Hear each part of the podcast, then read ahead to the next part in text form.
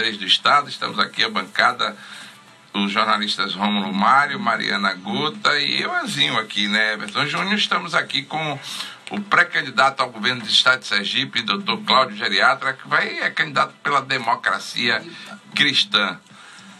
Antes de até lhe cumprimentar, deixar o nosso bom dia, bom dia de Mariana Gota, bom dia de Rômulo Mário, queria já deixar uma pergunta para você, por que ser candidato e por que tentar governar o estado de Sergipe? Boa pergunta, Everton. É para dar bom dia a Roma, nossa entrevistadora, a todos vocês, aqueles que estão nos ouvindo, assistindo. É, a candidatura, acredito eu, que foi uma resposta de fé. É, fui convidado há muitos anos, né, é bom contar rapidamente, um minuto esse preâmbulo. Há muitos anos é, defendo a questão do idoso, sou geriatra, gerontólogo, participativamente da questão da atenção à pessoa idosa, da política de atenção, segurança e a saúde principalmente. Isso me fez ser reconhecido, levado para as palestras nacionalmente, Confederação Nacional do Idoso, Aposentado e Pensionista, COBAP, dou palestra no Brasil todo. E nesses encontros, o pessoal, você tem os idosos ativos politicamente. Há muitos anos eles me chamam para ser candidato, representante, é, é, promover partidos. É, seu João Valmir muito me fez esse pedido, falecido, uma pessoa que estima enorme, militou muito em defesa do idoso e recebi o convite, né? E lembrei de seu João Valmir, ele tinha falecido. O nome do partido, Democracia Cristã, eu sou cristão. E aí foi uma resposta de fé, mais de emoção do que de razão na, no momento. E acabei aceitando. E disse: nada tenho a perder, acho que posso contribuir aprender também e ganhar, porque na discussão a gente aprende. Então é um momento de conscientização, de discussão. A campanha governador é um momento de reflexão. E a vitória é poder participar, trocar ideias, ouvir, aprender e levar, talvez, alguma, alguma, algumas posições, situações, sobre principalmente a questão da pessoa idosa, que é esquecida no Brasil. Né? O idoso, 70% dos idosos, pela, pela IBGE estimativa, sustentam filhos e netos, complementam sua renda, é, é, ajudam na questão de, da pessoa jovem iniciar um trabalho, é, empreender, tira de sua aposentadoria para isso, ajuda na educação de um neto, de um filho, de um sobrinho, é, é, ajuda no transporte, dá uma moradia temporária a essas pessoas. Então, na realidade, as pessoas não sabem, mas o maior benefício social que existe no Brasil é feito pelos idosos, não é Auxílio Brasil, não é Bolsa Família é, é, é, algo voluntário feito pelas pessoas idosas e é esse público que eu atendo há muitos anos e ouço. E deles eu ouço a necessidade não só do idoso, a necessidade da população em geral, que são os filhos e os netos. Então, quando a gente fala na política do idoso, a gente fala da política da família, na política de toda a sociedade. E eu aprendi muito nesses mais de 20 anos ouvindo idoso, e é hora de passar o que a gente aprendeu e passar um ponto de vista talvez diferente para a sociedade. Inclusive essa importância da pessoa idosa, não somente na ajuda financeira aos jovens, mas também na experiência, no conhecimento. A gente ouve pessoas de todos os segmentos no consultório. A gente ouve empresários, agricultores, servidores públicos, é, comerciantes, é, aposentados de diversos segmentos, suas experiências de vida, suas angústias e suas ideias. E a gente tem que ser, ecoar, ser um alto-falante, um, uh, falar o que a gente ouve no consultório para a sociedade. Me falaram, me deram o conselho, tire de sua mesa, sai, sai do consultório e diga para a sociedade. É isso que estou fazendo aqui e tenho que agradecer a oportunidade a vocês e a oportunidade a Deus de poder ter saúde e chance de estar fazendo isso. Que bom, você lembrou uma fase da minha vida que eu quase choro aqui agora, que eu me lembrei que meu pai foi o fundador da Associação dos Aposentados aqui em Sergipe. É, lá em 88, meu pai, Everton, capitão Everton Valadares, conseguiu montar com amigos essa associação. Uma história boa de vida, né? A gente, principalmente quando se fala dos, dos idosos, que você montou uma característica muito bem feita, até inclusive com relação aos idosos, que é o desse lá temporário, dessa ajuda aos netos, da ajuda aos filhos. Quer dizer, você tem os dados que é mais do que o Auxílio Brasil. É, né? Muito é maior. Muito maior do que o Auxílio Brasil. Então isso realmente está na mão dos aposentados, dessas é. pessoas que têm uma experiência de vida que a gente precisa chegar lá para ter, né? Inclusive. É. Porque é um ensinamento. Exato. Ser idoso é dar aula. Dar aula de civismo, dar aula de comportamento. A gente aprende muito com os idosos, né? É verdade. Mas você também vai enfrentar uma eleição dura uma eleição onde são vários os pré-candidatos ao governo, ao governo do Estado de Sergipe. Tem você, tem João Fontes, tem Valmir de Francisquinho, tem Rogério Carvalho, tem, me, me, me lembra Alessandro Vieira. Alessandro Vieira, tem Fábio Mitidieri e outros candidatos. Você acredita, Cláudio, doutor Cláudio, desculpe, que a democracia cristã, no momento que vive atualmente em Sergipe, terá condições realmente de eleger o candidato ao governo do Estado? Olha só, Everton Júnior, todos que estão no ouvido, sem, sem hipocrisia, com sentimento no coração. Nós temos que acreditar, mesmo democracia cristã sendo um partido pequeno, ele tem é, uma, um, os princípios são fortes, eu estou dizendo cristãos. E o que é que acontece? Nós temos que acreditar que milagres são possíveis e mesmo um partido pequeno isso pode acontecer. É, a gente não deve relacionar Jesus com política, mas Jesus movimentou né, milhões de pessoas e até hoje mobiliza a humanidade. Nós vivemos em função de seus ensinamentos e não havia dinheiro naquela época, não havia moeda de ouro na mão de Jesus, não havia nada, só a voz do povo. Então, aqueles que falam em nome de Jesus, eles podem fazer algum milagre. E esse milagre não precisa ser ganhar uma eleição, não precisa ser tão ganancioso. O milagre é a gente pode mudar a forma de pensar de algumas pessoas se a gente nessa campanha toda modificar a forma de pensar de um jovem, plantar uma semente, a parábola do semeador, hum. você joga sementes, e se uma semente chegar a uma, jovem, uma pessoa jovem que amanhã se desponte na política e aprenda a importância de fazer política de forma correta, isso já é uma vitória. Então a gente não está preocupado em estar tá, é, derrubando gigantes da política, e sim está plantando sementes né? para que a gente possa ter amanhã uma juventude que está carente de esperança, está carente de ensinamento. E isso preocupa os adultos, os idosos, eu aprendo com isso. Sabe, a preocupação que é de um idoso com o futuro de um neto, de um filho, que está sem esperança, que está angustiado. A depressão do jovem cresceu em muito nos últimos anos, não somente pela pandemia, a pandemia agravou. E a gente, a, a gente ouve isso e a gente precisa pregar esperança. Então a luta não é somente vencer a eleição, ganhar votos. A luta é acordar a esperança que está adormecida em muitas pessoas, não somente idosos, como jovens também. Então a gente vai fazer isso com fé, sem ambição, sem arrogância, com educação, seguindo os princípios cristãos, certo? É isso que a gente vai tentar fazer. Então, há uma chance disso crescer? Há. Porque é, a humanidade ela hoje ela modifica a forma de pensar e movimentos crescem. Então a democracia cristã tem à frente Emael, que foi quem defendeu o nome de Deus, na permanência do nome de Deus na Constituição. É uma bandeira muito importante que nós fazemos hoje quando a gente defende o nome de Emael.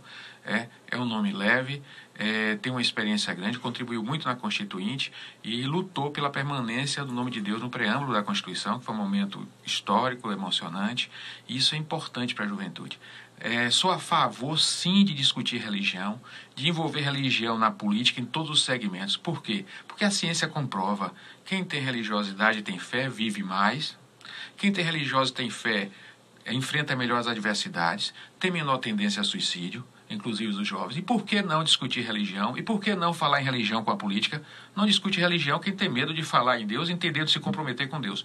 Eu vou me comprometer com os pacientes, com os amigos, com a população e com Deus, sem temor, porque eu tenho certeza que a gente tem que fazer as coisas com fé e com boa vontade. Você falou de duas coisas e eu vou passar daqui a pouco a, ao jornalista Romulo Maria Mariana Gota também a, as questões das perguntas. Mas você falou em duas coisas extremamente interessantes. Primeiro, a questão da depressão nos jovens. Hoje, os jovens me parecem que nascem deprimidos. É muita confusão, muitos problemas. E você vê a jornalista Mariana Gota mesmo anda deprimida. Ela chegou aqui triste, cansada, entendeu? Complicada, a vida arrastada. E no segundo, segundo questão que você tocou no assunto, você falou no maior político que já esteve nessa terra. Quer dizer, um cara que foi e movimentou multidões sem um real no bolso. Um cara que veio, logicamente só podia ser um enviado de Deus. E transformou a vida das pessoas. E disse uma frase que até hoje eu considero uma das frases mais célebres do mundo. Dá César o que é de César e dá a Deus o que é de Deus. Então, para mim, no meu entender, Jesus foi um dos maiores políticos. Um dos maiores, não. O maior político que a humanidade teve o prazer de conhecer.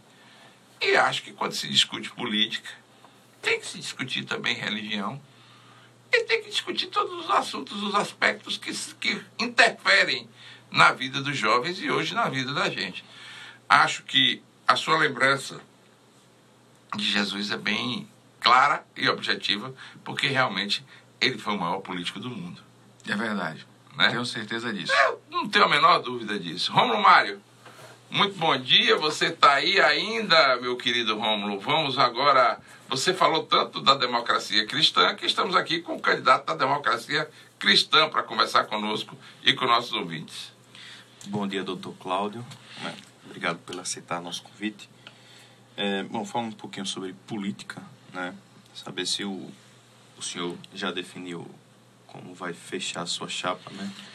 Os seus o candidato a vice, o pré-candidato a vice ao Senado do que vão fazer parte da sua chapa, ou pelo Democracia Cristã ou com algum partido coligado.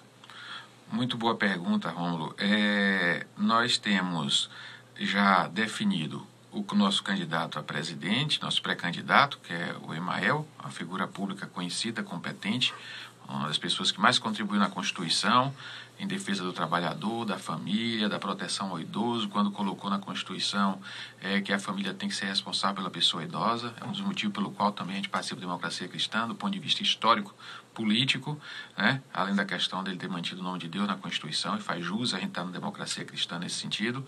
E temos é, a pré-candidatura já definida é, de Ayrton Costa, que tem defendido muito a população quando enfrenta e fala, parece-me que o último, único político que fala isso de forma veemente aqui no estado de Sergipe, é, contra a exploração financeira do sistema nosso é, brasileiro é, aos bancos. Então, quando nós pagamos juros em excesso e deixamos de ter recursos para ajudar na educação, na segurança, no empreendedorismo. Então, Ayrton Costa, nosso pré-candidato a senador, e defende muito isso, defende a população, e a população precisa aprender quanto é importante essa defesa que ele faz quando se coloca à frente do sistema financeiro, que realmente é muito feroz e prejudica a nossa sociedade nesse sentido, quando nós não discutimos a questão dos juros que são pagos com nossos impostos. Então aí temos já definido isso e vários pré-candidatos a deputado federal, estadual, doutora Tereza Neuma, que é uma é uma obstetra, uma ginecologista muito ativa, tem um potencial grande, um trabalho social imenso de saúde, um programa de saúde da mulher muito bom. É, temos é, é, Severo em defendendo o segmento é, da questão da defesa, da luta contra a desigualdade racial, é a cultura negra, que eu também promovo muito já há muito tempo, desde jovem, gosto da questão é, da cultura, que a gente tem que defender nossas diversas culturas, e aí o Severo está participando. Temos diversas pessoas importantes, o Lima, que é um pré-candidato também do Sertão, que tem um histórico já grande de defesa. É, o pessoal não sabe, é pré-candidato a deputado federal. Lima, que foi para São Paulo, saiu daqui jovem, é uma figura que ele não conta a história, em nosso partido nós temos, e venceu em São Paulo, se tornando um dos grandes diretores do maior sindicato é, é, que temos em São Paulo, participa ativamente defendendo os trabalhadores de forma equilibrada, ganhou reconhecimento, luta e hoje volta a Sergipe para aquela história do nordestino herói que foi ao São Paulo, venceu e volta para trazer conhecimento e defender nosso Estado e volta para ser candidato. Então, é, é, a, gente tem, a gente tem valores imensos em nosso, nosso partido, são inúmeros, a gente vai continuar falando em outras entrevistas sobre cada um. E eu acredito que é, a democracia cristã está rica em valores de princípios, principalmente, que precisam ser descobertos, divulgados, e com isso nós vamos certamente crescer e ganhar preço da população. Entendeu? E o vice? Vice é uma figura que a gente tem que discutir com calma, com paciência e ver o que é que Deus oportuniza e nos oferece para que a gente possa caminhar junto com fé, com esperança. Então vamos esperar o que Deus vai ofertar em futuras conversas sobre a questão de vice. É, existe, existe possibilidade ou conversa já com algum outro partido para ser feita alguma coligação é, né? majoritária, né, que é o que é permitido? É, não, eu tenho isso aí, quem tem feito muito é o Ayrton Costa, é o presidente da Democracia Cristã em Sergipe, ele tem muito bom senso, equilíbrio, e ele conversa de forma ponderada e a gente está tranquilo nesse sentido. A gente está caminhando sem ambição, é, o Partido Democracia Cristã é um partido pobre em recursos, mas com muita fé. A gente, eu digo até brincando com o pessoal, a gente tem de apoio, a gente não tem muito, a gente não tem recurso financeiro, mas a gente tem um apoio do povo de Deus, é, são os maiores. E a gente vai sem ambição e sem se deixar vencer pela ganância de partidos grandes, a tendência é essa, é fazer essa campanha de conscientização e de crescimento. Mostrar que com o trabalho de educação, conscientização, se pode crescer na política sem precisar de dinheiro, sem precisar de milhões de fundo partidário. Então, acredito que a gente pode demonstrar isso, ter um bom resultado nas eleições. Esse é, é o, esse é o desafio, é, como mostrando que a força das ideias ainda pode prevalecer na humanidade e que o povo pode reconhecer isso, a boa vontade, as boas ideias, sem precisar da máquina financeira forte, sem precisar de coligações com grandes partidos. A tendência é essa que nós vamos fazer e demonstrar isso pedindo apoio a todos, até de vocês aqui, inclusive, com muita frequência. É, bom dia, doutor Cláudio. Bom dia. É, veja, o senhor falou que o objetivo maior não é só ganhar ou perder, mas disseminar ideias, levantar bandeiras, é, conscientizar a população. É, o senhor já tem um trabalho voltado para os idosos, é, teve influência na implementação da lei é, Salve Idoso, não é isso? E a, a, quando eu ouço idosos, eu lembro da palavra etarismo, que é o preconceito contra os idosos. Eu gostaria de saber se o senhor pretende trazer esse conceito para sua campanha e discutir essa temática. Muito bom. Há realmente, há um desprezo até do segmento político, porque diz o idoso não vai voltar, o idoso não quer mais voltar, muitos têm dificuldade de mobilidade, não têm obrigação depois de, de, de certa idade, e as pessoas esquecem os políticos do segmento do idoso. Aí vou acordar os políticos agora, eu vou provocar um pouco. E aí temos que colocar, Rômulo, o que, é que acontece, é, Everton Júnior, você, é o seguinte, as pessoas esquecem que eu coloquei logo no início da entrevista que esses idosos sustentam filhos e netos. Então os filhos e netos votam e querem defender o idoso. Então a, a, o segmento político, partidário, ambicioso, ganancioso, que despreza o idoso, está desprezando os filhos também. Está desprezando o idoso, que mesmo com dor no joelho, pode resolver com fé caminhar até a urna e votar. E a gente tem esperança. Eu já tive depoimentos de pessoas idosas que dizem que vão fazer. Eu não ia votar, doutor Cláudio, esse ano eu vou. Então a gente vai despertar, isso é importante, porque o idoso indo à urna, ele está mostrando o voto ali e que não é vendido. O idoso não vende voto o Ivo do idoso ele, ele, já, ele já se despreende de parte da sua aposentadoria, já ajuda, ele, ele já tem uma independência, ele tem um ego já firme nesse sentido e é um voto consciente, independente e é por isso que os políticos viciados em comprar voto não gostam do idoso nesse sentido. Mas esse idoso vai dar seu voto sério por uma boa ideia. Eu tenho certeza que a gente vai entrando já no tema que você está falando, é mostrar que o idoso não pode ser desprezado. É, a gente separou para pontos né, da entrevista para serem debatidos. Certo. É, saúde, educação. Tudo bem. Não, eu vou começar pedindo para o senhor apontar qual é a principal necessidade do Estado de Sergipe. A principal necessidade hoje de Sergipe é implementar algo que angustia a população de forma geral, inclusive os idosos. Gerar emprego, gerar renda. Nós temos cerca de 200 mil pessoas desempregadas no Estado. Imagine. Você imagina, 200 mil pessoas desempregadas é praticamente dizer que em todas as famílias praticamente tem uma pessoa desempregada, angustiada. Qual é o ser humano que, sabendo que tem uma pessoa, um irmão, um primo, um filho, um sobrinho, é, deprimido, jovem, desempregado, fica plenamente feliz? Ninguém fica, principalmente uma mãe, um pai, um idoso. Então nós temos que fazer o Estado gerar renda, gerar emprego. Nós temos que ter uma política nesse sentido. É? Então é, é falar em emprego, é falar em saúde, certo? É garantir estabilidade, é combater depressão no jovem. Falar em emprego é falar em segurança, porque diminui roubo, violência, a pessoa empregada vai ser desviada para o crime, certo? Você vai ter uma melhor renda familiar, uma melhor distribuição. Falar em renda quer dizer melhor alimentação, quer dizer capacidade de comprar um remédio, capacidade de moradia melhor. Falar em renda é poder financiar uma boa moradia, segurança, é proporcionar uma boa educação, é conseguir escolher um local melhor para estudar. É, então, o que é que acontece? Nós temos que falar em geração de renda e emprego. Isso é o principal a ser não discutido não, no estado de Sergipe. Bom. Outro ponto. Antes de chegar até outro ponto, doutor Cláudio, nós falamos, e o senhor falou, de 22 milhões de aposentados no país. Em Sergipe nós estamos buscando dado ainda, que são 22 milhões de pessoas no Brasil inteiro. O senhor acredita que essa massa de aposentados vai, logicamente, buscar e vai às urnas para tentar mudar os destinos do país e também mudar os destinos de Sergipe? A maioria, tenha certeza, já busca, se não diretamente, indiretamente, conversando com os filhos. Essa questão que a gente falou há pouco do emprego tem levado e preocupado os idosos. Os idosos começam a participar da questão política, discutir isso. Vocês vão chegar em grupo de idosos, eles já começam a discutir, a se preocupar. Por quê? Porque estão preocupados com a família. E começa a nascer essa conscientização de que o bem-estar dos filhos e netos depende de uma boa política. E o idoso começa assim a se preocupar.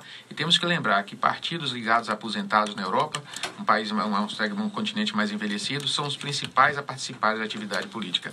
E essa é uma tendência em nosso país também em processo de envelhecimento envelhecimento. O despertar do interesse político pelo idoso é crescente e isso vai acontecer a cada ano, pode ter certeza. Mais alguma pergunta? Bom, Agora doutor. vamos entrar nos tópicos? É, bom, a gente tem o- os índices de segurança em Sergipe. Sergipe passou em- por, por anos sendo um dos estados mais violentos do país. né? Esses índices vêm melhorando a cada dia. E aí eu quero saber do senhor como é que o senhor avalia a segurança pública no nosso estado e o que é que o senhor pensa para ela. É, a segurança é algo que é, é muito importante nós trabalharmos. As pessoas às vezes deixam de caminhar, né? Aí você, Cláudio, como é que você analisa segurança e sabe sobre segurança no estado se você fica no consultório? É, Os idosos que moram em alguns bairros não caminham porque tem medo de serem assaltados. Então a gente começa a ter a segurança influenciando na saúde. Veja só como tudo, é um, tudo está interligado, gente. Nada está separado. Educação, segurança, saúde, tudo tem ligação. É, a gente assiste o que? É, até ainda se mantém bairros em Aracaju com maior índice de violência ainda. Temos o Santos Dumont, que ainda tem um índice alto. A gente precisa é, aplicar uma política de atenção maior. Por que, que a violência é maior em determinada região? Que crime organizado está acontecendo ali? A gente precisa de uma inteligência maior no sistema policial. Investir em inteligência. A prevenção se faz com inteligência. Então, o segmento de investigação, de, de, de- com índice, você precisa de uma gestão em que você cobre da, da força policial a- as informações técnicas, com indicadores, o porquê o motivo de violência em tal região, por que determinado tipo de violência cresceu. E você tem que fazer uma coisa que é muito importante. O Estado é o servidor público. Já disse isso antes algumas vezes, e a gente tem que dizer. O servidor público, né, entendeu, Romulo? Ele, ele, ele precisa, Everton, a gente precisa, ele precisa é, ser motivado. Você quer um policial se arriscando, interessado em combater a violência, com um salário pequeno, preocupado com dívidas, você não consegue. Então a gente tem que parar de ficar olhando se o policial ganha bem, se uma, uma autoridade que se envolve com um crime ganha bem, um promotor, um juiz. Aqueles que enfrentam a violência, eles precisam ganhar bem. Inclusive quem está bem à frente, na linha de frente, que é o policial. E você tem que dar incentivos, gratificações. Eu sou a favor de você criar indicadores de resultados. É isso que a gente quer botar nessa política, essa é uma das sementes que a gente quer plantar de ideias. E deve ser feita assim, gestão pública. Trabalhar como gestão em uma empresa qualquer, com meta, com indicador de gestão, indicador de resultado. A população precisa aprender isso, jovem. É, se faz gestão com indicadores, número de assaltos, número de homicídios, tudo certinho. E se ele tiver resultado, meta atingida, gratificar as equipes técnicas por isso. Um exemplo, tráfico, droga, que atinge muita população e fomenta a violência. Você precisa, por exemplo, criar uma gratificação para equipes e policiais que participem de combate à droga com resultados. Houve um inquérito bem feito, que a promotoria aceitou, conseguiu indiciar criminalmente uma quadrilha, gratificar delegado, policiais todos envolvidos, da equipe de combate ao narcotráfico e aqueles que puderam se envolver e que comprove que até por um WhatsApp, um e-mail, um, é, ajudaram a equipe de combate ao narcotráfico e gratificar todos que se envolveram naquele resultado. Isso é fácil de fazer, o governador manda um decreto, faz um projeto de lei, encaminha de gratificação específica, faz valores, você tem que gratificar o servidor público por resultado. Isso a gente tem que plantar essa ideia. Você quer um Estado eficiente com servidor público ganhando pouco, sem, sem incentivo? Isso é hipocrisia, é falar, não, é obrigação. Não, não adianta, gente. Ele é pai de família, a mãe de família, policial feminino, policial masculino, está se arriscando, tem preocupações. Você tem que incentivar esse policial. Essa, essa é uma das metas que tem que ser feita, tem que ser dita, porque o pessoal fica achando que o trabalho vai ser o mesmo se o salário for fixo. Não é não, gente. Isso já está provado em administração do mundo, é administração. Os resultados são maiores se você gratifica por desempenho. É ser humano e você tem que apostar no ser humano e incentivá-lo. E o servidor público precisa ser incentivado nesse sentido. Certo. Você aí não esbarraria no conjunto de leis que existe no país hoje, porque muita gente reclama e muita gente fala: não, a polícia trabalha, prende e a justiça solta. Aí você não acredita que a gente também tem que pensar em mudar as leis que existem no país para que a gente possa ter uma maior tranquilidade de, depois de um trabalho desse todo, que a polícia tem, de subir morro, de enfrentar marginal, de trocar tiro, de colocar a sua vida em risco, prende, leva para lá os bons advogados que defendem o arcabouço, o arcabouço jurídico que tem no Estado, hoje, você acha que a gente não ia esbarrar aí? Aí é que tá. Uma boa inteligência, que eu comecei a falar no início, um bom serviço de inteligência policial pode desmascarar até uma corrupção no judiciário. Levar à prisão até de um juiz. Certo. Por isso que precisamos de uma inteligência bem motivada, bem estruturada. Isso Entendo. pode assustar até a políticos que não querem, talvez, ser fiscalizados. Nós precisamos gastar e investir em inteligência policial. Foi por isso que eu falei isso no início. Certo. Então agora vamos falar de educação. Eu queria até, inclusive, antes, antes de falar sobre educação, eu queria fazer um preâmbulozinho. O Sindicato dos Trabalhadores da, de Educação do Estado de Sergipe, o Sintese, é, é um sindicato ativo, atuante, que luta por, pelas questões é, da educação, pelo menos para os professores. Essa semana, é, vários estabelecimentos de ensino do Estado tiveram algumas greves de alunos, brigando por melhores condições, por melhores é, refeições, por professores, professores gabaritados e capacitados, por um número menor de, de alunos em sala de aula, toda uma questão na área de educação. O que é que a democracia cristã, o que é que, doutor, o doutor vai fazer com relação a essa questão na educação para que se melhore não só os índices educacionais, até porque Sergipe dá show também nos resultados. O senhor acredita, nós, acredit, nós não acreditávamos que tivéssemos um aluno de escola pública que se destacasse no Enem, e tivemos. Então, todos esses índices que são favoráveis, nós temos bons alunos, bons professores, é, um sindicato extremamente atuante, que eu até discordo às vezes da atuação do sindicato, mas que realmente a educação de Sergipe vai melhorar com a democracia cristã e quais são as propostas para a educação é. da democracia cristã do Estado. Muito bom. Por favor, só, Romário, me parece que quer Só pedir para o senhor falar o que o senhor pensa sobre a educação em Sergipe. Ah, certo. Muito bem. Pronto, é, eu fiz tanta pergunta e você resumiu em três palavras. Obrigado, viu? Pronto. O que acontece com a educação? É, o que acontece com a educação em Sergipe, é, educação é, na, no segmento público e também no privado, o sistema educacional nosso, ele é falho. A gente tem pensado e as pessoas acham que a educação é somente levar conhecimento. Preste atenção. É, o ser humano não é feito somente de, de conhecimento a educação também deve ser enriquecida em princípios, né? Então as pessoas ficam, é, é, eu acho que nosso sistema educacional está muito carente de maiores valores humanos. Primeira coisa. Inclusive, a gente tem que trabalhar isso de, junto aos alunos, junto a professores. A gente tem que ter um trabalho na educação com a visão maior do que é sistema de educação. E você, para fazer isso, precisa de, é, vamos colocar aqui, uma estabilidade emocional, e de motivação. A educação carece em Sergipe de motivação para os alunos, para os professores. A gente assiste o sistema educacional no, no, em Sergipe, como em vários estados brasileiros, é, que preocupa. A gente, a, a gente observa agora recente, eu estava vendo esse mês mesmo, um trabalho de pesquisa em todo o Brasil, e em Sergipe não é diferente, mostrando que mais de 50% dos jovens no sistema educacional, né, ensino fundamental, estão com alteração de humor. Ou seja, não vão poder se concentrar bem, não vão ter interesse, não vão poder, se, não vai ter um bom desempenho escolar. Então você não tem avaliação da saúde mental dos alunos regular. É um custo baixo, você gasta milhões com educação. Você não tem a disponibilidade adequada de psicólogos acompanhando os alunos e fazendo avaliação. Aplicar sistema, um questionário de avaliação. Você tem um questionário rastreador, isso aí, é, isso, gente, é protocolo. Aplicar protocolos na gestão pública de educação, envolver a saúde com a educação, a segurança. A gente precisa fazer, o pessoal fica falando, fala em segurança, fala em saúde, fala em educação, tem que falar do contexto, tudo. Você não pode ter educação sem boa segurança, sem boa saúde.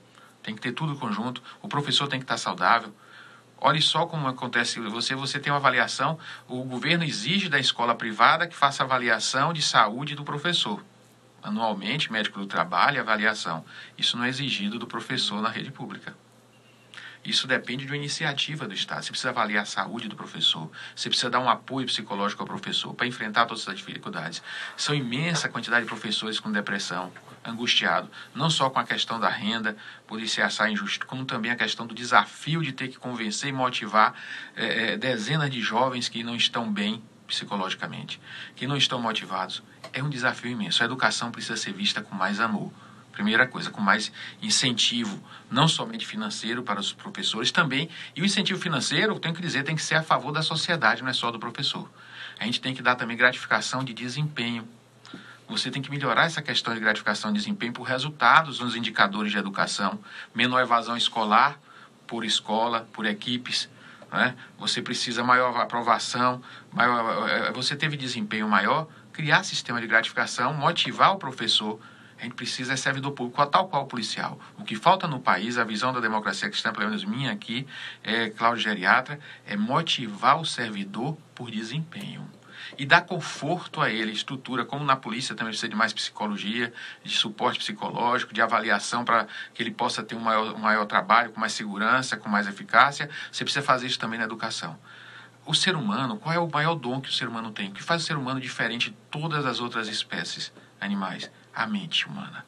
O tesouro do ser humano é a mente. Então, na educação, na segurança, em qualquer segmento, você tem que cuidar da mente humana, deixá-lo motivado, você precisa motivar e tirar o que desmotiva. Tratar, fazer isso. A iniciativa privada faz isso. Você chega na Europa, na Alemanha, que a democracia cristã é uma referência com Angela Merkel, né? você vai observar que na Alemanha a questão de saúde do trabalhador é cuidada como modelo. Você tem os trabalhos, eu sou médico de trabalho também. Saúde do trabalhador, eu não sou só geriatra, sou médico de trabalho. A gente pega os trabalhos na Alemanha de saúde do trabalhador, onde você precisa desse trabalhador produzindo e fazendo crescer. A Alemanha é um exemplo disso. E aí lembrar que a democracia cristã tem como referência de eficácia a Alemanha, as pessoas estão esquecidas. O nosso partido tem uma referência positiva mundial. A democracia cristã é um partido que tem um envolvimento mundial, não é um partido criado aqui só no Brasil, aquele partido oportunista. A democracia cristã é um segmento partidário de, de, com movimento mundial, já há décadas, com resultados bons em vários países, e a Alemanha, tenho que lembrar disso, é um partido nesse sentido, é um país nesse sentido, que é um modelo que a gente pode citar e deve citar de eficácia. E a saúde do trabalhador lá é muito bem cuidada.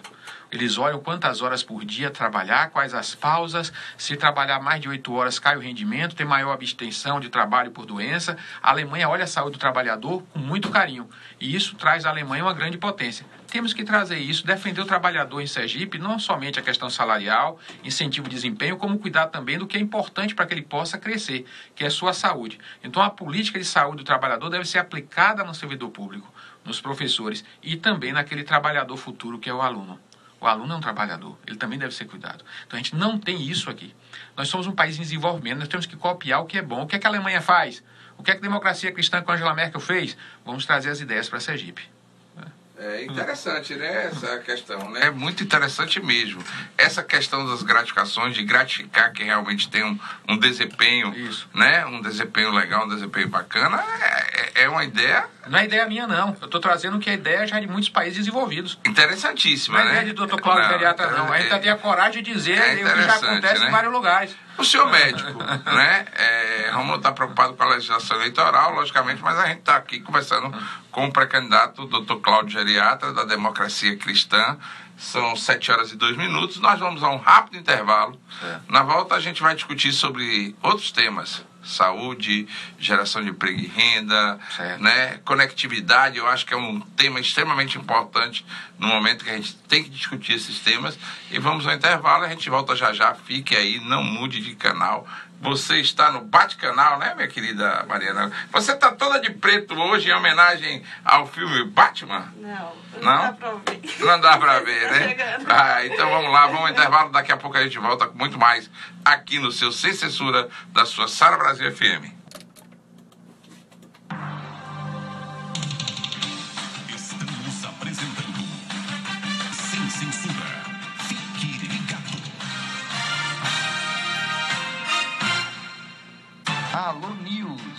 Portal mais completo de Sergipe.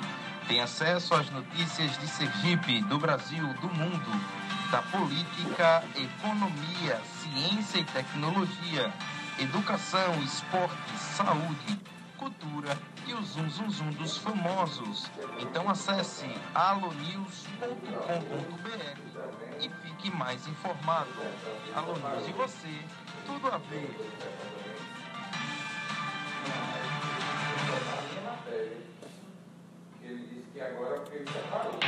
Agora em Sergipe, uma empresa para deixar seu nome limpo. Inove Limpa Nome. Se está sem crédito na praça, a Inove limpa seu nome ou seu CNPJ na hora. E você paga suas dívidas depois. Restauração de score, limpeza de CPF e CNPJ. Blindagem no Serasa por 12 meses. É com a Inove. Se você estiver com o seu nome limpo, o crédito é fácil e até o sonho da casa própria é realizado. Consulte a nossa equipe de especialistas. Zap 99992 5599. Fone Você faz? 98839 0523. Isso aí. Mariana Gota, Cláudio, Maior e mais É, inovador a gente, é, aqui- Pesquisa de opinião, análise, ciência, avaliação da marca, potência de mercado e políticas públicas realizadas também pelos melhores e mais conceituados profissionais do mercado. Trate-o da emissora. instituto que mais acertou nas eleições 2020. A geriatria da saúde a gerontologia,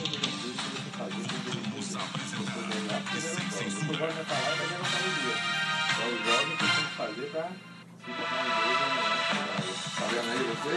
Aí a gente estava. é, conversar com o doutor Cláudio Geriatra é muito bom, porque aí, inclusive, é, Mariana Gota já disse que vai fazer uma consulta com referência à saúde né, dela, é geri, Gerontólogo. gerontólogo, né? Com gerontólogo, doutor Cláudio, que está aqui à nossa disposição. Inclusive, se você quiser, já marque, já deixe marcado sua ida. Mas a gente voltou com o programa e agora a gente vai discutir sobre outros aspectos, logicamente, da sua pré-campanha ao governo de Sergipe. Romulo Mário. Bom, o senhor é médico, né? E a gente vem pass passando aí, né? Vou dizer que a gente ainda passa por uma pandemia, né? Mas estamos no final. Nós passamos aí pela fase dura da pandemia. E recentemente até a gente conversou com um especialista em saúde pública que falou sobre as dificuldades que é com a centralização da saúde toda aqui em Aracaju, da saúde de Sergipe aqui em Aracaju. Queria saber o que o senhor pensa da saúde pública em Sergipe, né, e sobre essa centralização em Aracaju e principalmente no Hospital de Urgência de Sergipe, João Alves Filho. Muito bem. É, a gente tem na saúde pública, é bom salientar, a gente começa a discutir é, a questão da urgência. Quando saúde, o certo é discutir a atenção primária, a prevenção. Você tem um impacto tudo muito maior na saúde pública quando você investe muito na prevenção, na atenção primária, nos próprios municípios, para não sobrecarregar os hospitais de alta complexidade, como da, da, da- o Hospital João Alves da cidade aqui de Aracaju e outros hospitais regionais. Então, o que é que acontece? A saúde pública ela tem sido es- esquecida no ponto de vista, no estado de Sergipe, no Brasil, é, de, um maior, de uma maior atenção na, na- na- nos pequenos municípios, nos povoados, onde você precisa prevenir o AVC, prevenir que o câncer seja descoberto de forma já avançada, é, prevenir que o diabetes avance e leve à insuficiência renal. É, Então, esses cuidados precisam ser aprimorados. A saúde PSF já faz isso com muito carinho. Os profissionais médicos, enfermeiros, agentes de saúde, dentro das suas possibilidades, você vai assistir que a maioria dos municípios, se você perguntar à população e perguntar a a, a, aqueles que são assistidos, eu pergunto e fico admirado, é, é um depoimento que tenho que dar, que mesmo com carências estruturais, mesmo sem grandes recursos, os profissionais de saúde em nosso estado, em vários municípios, eles fazem a saúde com amor. Os enfermeiros, os médicos, apesar da sobrecarga de trabalho, que há uma sobrecarga, Romulo, há uma sobrecarga grande, às vezes o médico tem X pessoas para atender, aparece mais pessoas para atender, semi-urgências no posto de saúde, ele acaba saindo mais tarde, atendendo a maioria. Alguns, claro que tudo tem exceção na, no mundo, né? Alguns não têm tanta paciência e solidariedade, mas a maioria tem merece nosso apreço, nossa admiração. Os colegas fazem isso. Mas esse pessoal precisa de aquilo que a gente falou, incentivo e protocolo. Vou dar um exemplo para vocês. Né? O que é que acontece? Essa fila que você falou, alta complexidade em Aracaju, alta complexidade não é assistida só no Hospital João Alves, também na relação de exames e cons- consultas especializadas. É, fazer uma ressonância magnética, ela não é feita num, município pequeno, precisa ir para um município maior para liberar o exame que é de alta complexidade. O que é que acontece? Por falta de protocolo, às vezes você encontra e chega no consultório pessoas que têm quatro meses tentando fazer um exame, né? tentando uma consulta com um neurologista, e você observa o paciente, né? e ele às vezes não precisava de tanto. O que é que acontece? Falta protocolo. O Estado de Sergipe não precisa seguir a carteirinha só do governo federal. Você pode fazer uma política de saúde estadual, interferindo nesse sistema nosso de forma positiva que já existe, de saúde primária, de PSF, financiado pelo governo federal, junto com os municípios. O Estado pode adentrar isso com poucos recursos e fazer o quê? Protocolos para que o médico possa trabalhar, o enfermeiro, com mais segurança. O protocolo de que paciente que tem AVC, sintoma neurológico há mais de 30 dias, papapá estabilizado, não precisa sair correndo para o neurologista, não precisa sair correndo para fazer.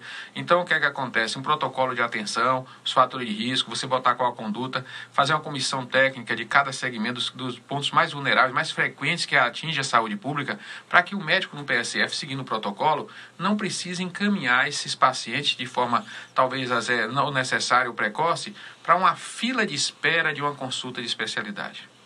Você vai ver na saúde pública o jovem, já falei isso, você assiste o pessoal com dificuldade para arranjar um CAPS, para tratar a questão de uma droga, o jovem que tem dependência. Por quê? Porque você não capacitou e não, não definiu isso como também competência de uma equipe de saúde da família. Você pode fazer um incentivo, você pode dar uma gratificação extra do Estado para as equipes de PSF, de equipe de saúde da família, para que também possa cuidar, criar protocolos, levar protocolos, fazer um modelo. Sergipe pode ser modelo. E amanhã Brasil copiar esse modelo para outros estados e até incentivar e financiar o governo federal.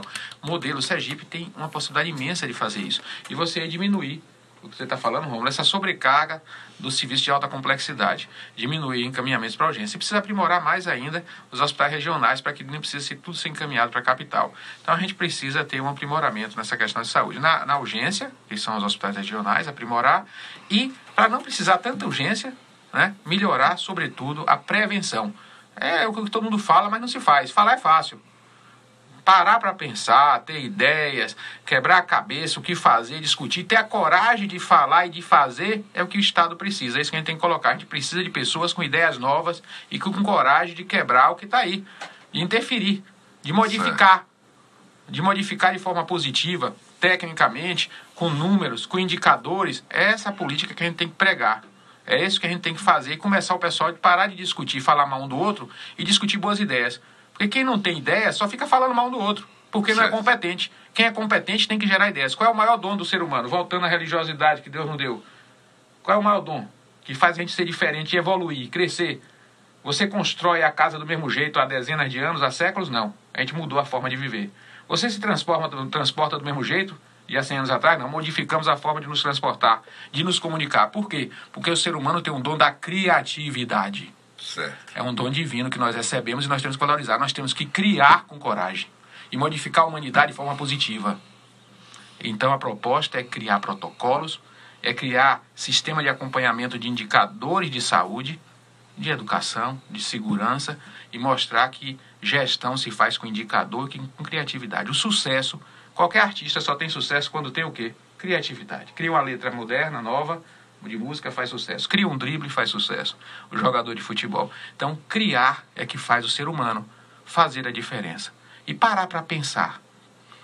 Ter coragem de falar suas ideias. Ter coragem de passar o pincel no, no quadro, pintar e dizer, está diferente, mas eu criei. E expor. Isso é ter fé e criatividade. É isso que a gente vai trazer nessa discussão política esse ano. De forma humilde, a questão de criou o quê? Você é pré-candidato também. O que é que você criou de novo? Qual a sua ideia nova? Porque Certo. falar mal só do outro é fácil.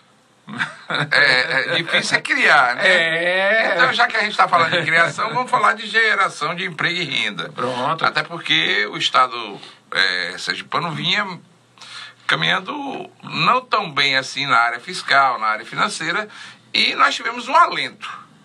Aí com o governo Belivaldo Chagas, que é o alento da recuperação fiscal, salários agora sendo pagos em dia. O de Francisquinho disse ontem aqui que só aconteceu no último ano. né, fez uma crítica pesada, inclusive, ao governo do Estado, ao, governo, ao governador Belivaldo Chagas. Mas, na questão de geração de emprego e renda, você acredita que com a base que existe hoje no Estado, o Estado vai crescer a estratosféricos 4% esse ano. PIB. É, é uma diferença muito grande do PIB nacional. Né? A gente é 4%. Tomara que cresça realmente a 4%. Isso são estudos de consultorias internacionais e consultorias nacionais também. É, você acredita que, pegando o Estado, no atual momento que vive, você acredita que vá trazer uma política para o Estado de geração de emprego e renda que contribua, principalmente com os jovens que estão aí entrando para o mercado de trabalho e também os idosos, porque tem muitos idosos que querem voltar a trabalhar e não têm condições de trabalhar.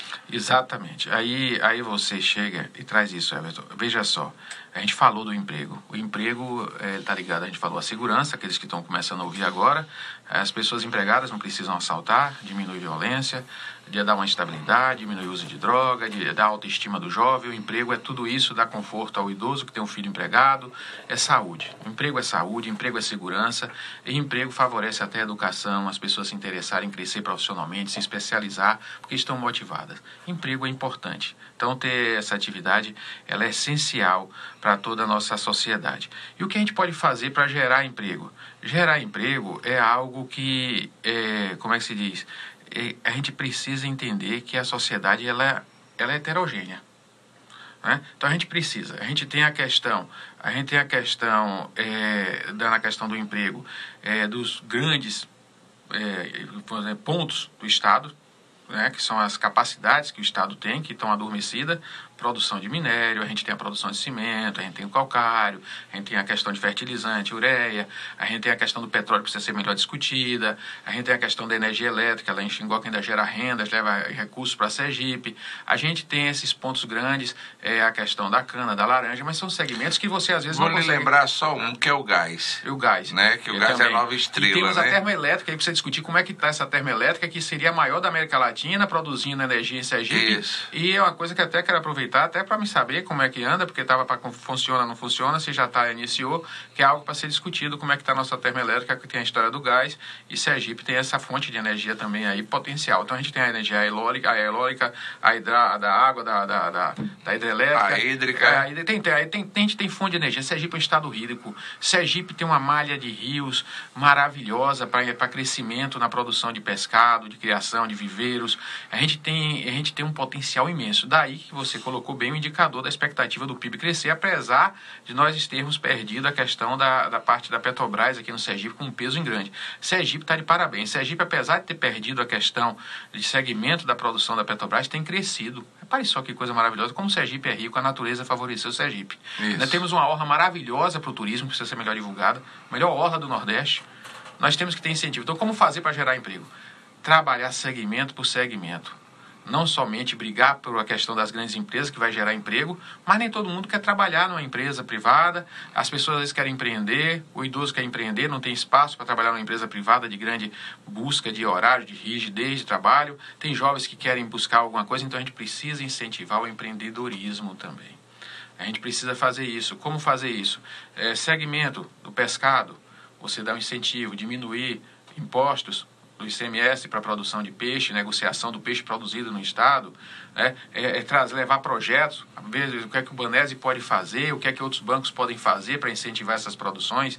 Nós temos o turismo, como é que estão as questões do serviço prestado para o turista, o que é que pode ser feito para melhorar a atenção ao turista e para que ele possa retornar, o que auxílio a gente pode dar para o segmento que atende o turismo, a questão de imposto também daquele segmento da área turística, se está sendo cobrado de forma igualitária, se você tem uma presença de turista grande, se pode dar um incentivo, às vezes você diminui o imposto aqui e você ganha em quantidade amanhã. Então você tem que trabalhar tudo isso, fazer o estudo técnico e gerar renda.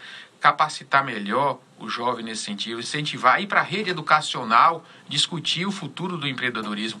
Eu não estou vendo, não estou assistindo falar quantos eventos existem regulares. Não é aquele evento político momentâneo, não é um fórum. Gente, o Brasil está cheio daqueles momentos políticos. Entendeu? O pessoal chega faz aquele momento político. É um fórum para discutir o empreendedorismo em Sergipe, aí chama os representantes da educação, papapá, faz aquele fórum. Não. A gente precisa de regularidade, a gente precisa de é, dentro de forma, você entrar no sistema educacional de forma permanente e regular, de discussão de empreendedorismo. Você precisa levar isso para o sistema educacional. O trabalhador de amanhã é o estudante de hoje. A gente precisa abrir, incentivar, vai motivar a estudar e quando ele concluir nos seus estudos, ele vai estar mais preparado e com uma visão maior para o empreendedorismo. E você tem que dar o incentivo fiscal, você tem que dar o subsídio. Você, os grandes países fazem isso. O pessoal incentiva, dá um incentivo financeiro, financia. Você tem que incentivar o, o empreendedorismo. É, é, a questão de ficar ensinando aos jovens, é para esperar só um concurso público amanhã país envelheceu, a máquina estatal está muito inchada, é, a tecnologia chegou e diminuiu a necessidade de muito servidor público, essa é uma realidade. Tem que falar essa verdade para o jovem, para que o jovem não fique sonhando e amanhã frustrado, deprimido, com 30 anos de idade, tentando um concurso sem conseguir é, passar, porque a concorrência está imensa nesse sentido. A gente tem que ser verdadeiro com o jovem e mostrá-lo que ele pode ser muito mais se ele empreender. Ele não tem limite de crescimento pode amanhã se tornar um grande empresário. Tem que pregar essa esperança para o jovem e capacitar o jovem para isso, tecnicamente, para que ele possa ser um empreendedor também. Então a questão não é só emprego, a questão é renda. A gente não tem que falar emprego. Falar emprego, você está falando só de um segmento de autossustentação. Emprego é uma forma de se sustentar. Você é empregado. Você tem duas formas de criar uma família e se sustentar. Você pode ser empregado e você pode empregar. Você pode ser empreendedor. E você pode se autoempregar e gerar sua renda sem ser empregado de ninguém. Então a gente tem que falar empreendedorismo em ocupação e gerar, gerar renda. A gente tem que falar em geração de renda. E a gente tem que fazer isso em todos os segmentos. Certo? Não só abrir uma indústria e empregar. A gente precisa fazer isso no Estado e incentivar isso de forma técnica competente. 7 horas e 19 minutos em Aracaju. Estamos entrevistando o pré-candidato ao governo do Estado de Sergipe pela Democracia Cristã, Dr. Cláudio Geriatra. Mais alguma pergunta, Romulo? Alguma colocação aí que você tenha? Bom, é, a Sergipe tem um problema gigantesco, né, que vem andando aí por anos né, com esse problema e que prejudica diretamente a população e que prejudica num, num, num ponto específico e muito importante para a população, que é a DESO. Né? A DESO ela presta um, um serviço né, necessário a toda a população sergipana, mas esse, essa prestação de serviço não vem sendo né, de boa qualidade há alguns anos. Eu queria saber o que, é que o senhor pensa e se esse problema pode ser resolvido e se tem jeito. Sim, a água, é, a DESO quer dizer esgoto, quer dizer água. A gente tem que falar da questão de saneamento, que não depende só da DESO. É, nós temos mais de 100 milhões de pessoas no Brasil, salvo engano, é, com deficiência em saneamento básico, que quer dizer doença, quer dizer mal-estar, quer dizer odor, quer dizer esgoto a céu aberto. Isso é preocupante. Né? A gente precisa melhorar a questão de saneamento em todo o Brasil e no estado de Sergipe também. E a água potável deve ser melhor cuidada. Essa é a verdade. Então a gente precisa de maior transparência sobre a qualidade de água, a gente precisa de uma gestão é, é, mais eficaz nesse sentido. A água potável, sou médico, tenho que dizer a vocês, ela não é somente potável porque está transparente, né? clara, lípida. A água ela tem que ser melhor analisada, melhor estudada nas suas fontes, ter uma proteção maior das vias que alimentam é, os rios que alimentam os reservatórios de água. As estações de tratamento têm que ser revistas. Nós temos em Sergipe uma coisa preocupante, como em todo o país. O Banco Mundial, eu estava observando, ouvi essa informação, acho que tem uns 10, 12 anos atrás, o Banco Mundial colocou que o Brasil sofreria com crise de abastecimento de água, um estudo técnico feito aqui no Brasil, é nos próximos 40 anos nas capitais do país. Preste atenção. Em 40 anos, isso há uns 12 a 15 anos atrás, é, eu estava vendo esse trabalho feito pelo Banco Mundial, pelos técnicos que aí estudam para saber se podem investir dinheiro em empresas no Brasil para fabricação de sucos e alimentos, tudo isso aí que depende da água. Né? É, então, você precisa da metalúrgica, depende da água, então você depende da água em vários segmentos da sociedade.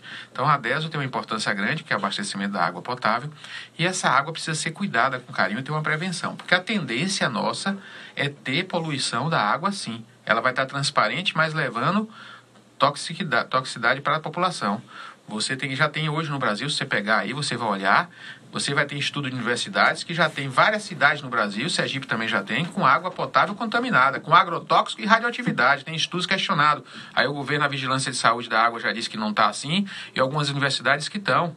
Você pode entrar na internet e botar aí água potável, você vai ter essa discussão. Mas não é só em Sergipe, no Brasil inteiro. Então, aquilo que o Banco Mundial falou há 12 anos já começa a acontecer no Brasil. Já tem mapeamento de água potável, está clarinha, aparentemente bonita, mas já está rica em agrotóxicos. Por quê? Porque você tem o crescimento da agricultura no país, que é muito agronegócio, mas você não tem uma política de controle de, de onde esse resíduo de água com agrotóxicos está indo.